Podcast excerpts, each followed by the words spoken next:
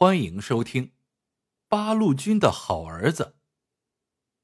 憨子他爸是个八路军战士，那次他们队伍打了一场大胜仗，可憨子他爸却在战斗中负了伤，一条腿被打坏了。偏偏这时，部队根据上级命令要撤到大山里进行休整，部队首长就让憨子他爸带着十几个伤员留下。在村后山上的一个溶洞里养伤。爸爸暂时不走，憨子非常高兴。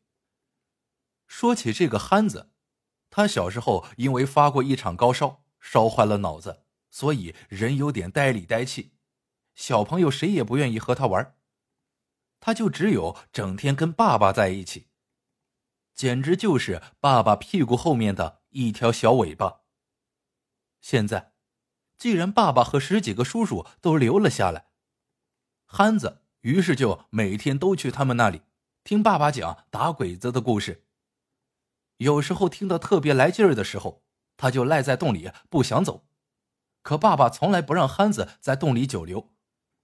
讲完一段故事，就催他赶紧离开，回到妈妈那儿去。爸爸和那十几个伤员叔叔每天吃的喝的都是由憨子的妈妈负责做的。然后由憨子给他们送去。这一天中午，憨子刚回家去为爸爸他们拿饭，突然就听到砰砰砰几声枪响，一大群鬼子冲进了村子。原来是安排在村口执勤的民兵没有想到鬼子会在大白天来偷袭，一时疏忽，结果全村人都被鬼子堵在了家里。鬼子用明晃晃的刺刀。将全村人逼到了村口的大晒场上，要大家说出八路军伤员藏在哪里。可是乡亲们谁也不开口，场上一片死寂。这时候，就有一个汉奸把憨子妈从人群中指认出来。鬼子用刺刀抵住憨子妈的胸膛，恶狠狠的吼道：“八路藏在哪里？说。”憨子妈。好像早就料到会有这么一天似的，他一点也不害怕，对着汉奸和鬼子破口大骂。鬼子被憨子妈惹急了，举起刺刀就向他胸口扎去。这一刻，憨子妈望着站在人群里的憨子，大声叮嘱说：“千万别忘了，一定要记住爸爸的话。”接下去，又僵持了好长时间。乡亲们还是没有一个人吭声。鬼子小队长不耐烦了，凶狠的一挥手，只听一阵哗啦啦响，鬼子们一个个全拉开了枪栓。鬼子小队长朝乡亲们大吼：“再不交出半路，统统死啦死啦的！”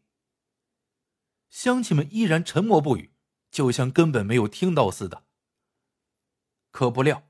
憨子这时候却怯生生的从人群里钻了出来，对鬼子小队长说：“我知道，我知道他们在哪儿。”乡亲们愣住了，有几个甚至跑到鬼子小队长面前说：“憨子是白痴，别听他的。”可憨子却认真的朝鬼子小队长点头，还真把他们领到了那个洞前，看着鬼子把他爸爸抓走。事后。乡亲们气得把憨子痛打一顿，骂他是白痴。憨子抱着头，一声不哭。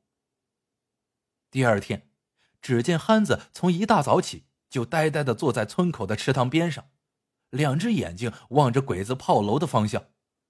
他这么一坐，竟整整坐了三天，不吃也不喝。这三天里，不时有村里人从他身边走过，可他们连瞅他一眼也不愿意。有个大爷看憨子这样子下去也不行，就从家里端了碗饭给他吃，又问他：“你坐在这里干啥呢？”憨子说：“等爸爸回家。”大爷看看憨子，只好摇摇头，叹口气走了。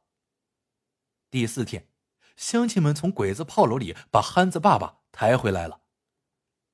憨子正要扑上去喊爸爸，一个小伙子看到憨子就来气，一把把他拎起来，吼道：“看看吧，是你领着鬼子把你爸爸害死的。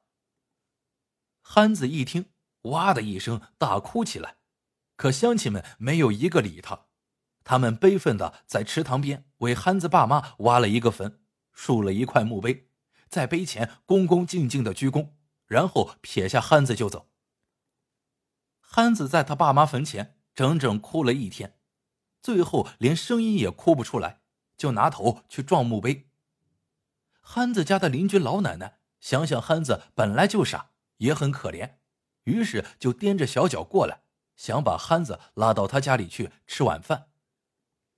谁知老奶奶还没走进憨子呢，就见憨子突然从地上起来，一头跳进了池塘。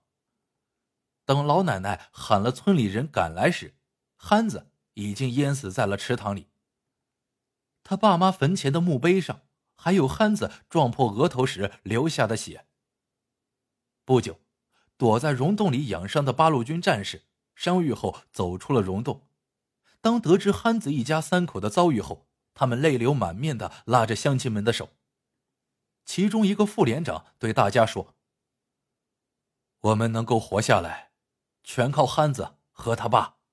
当初进洞的时候，憨子他爸就考虑到。”万一鬼子来偷袭怎么办？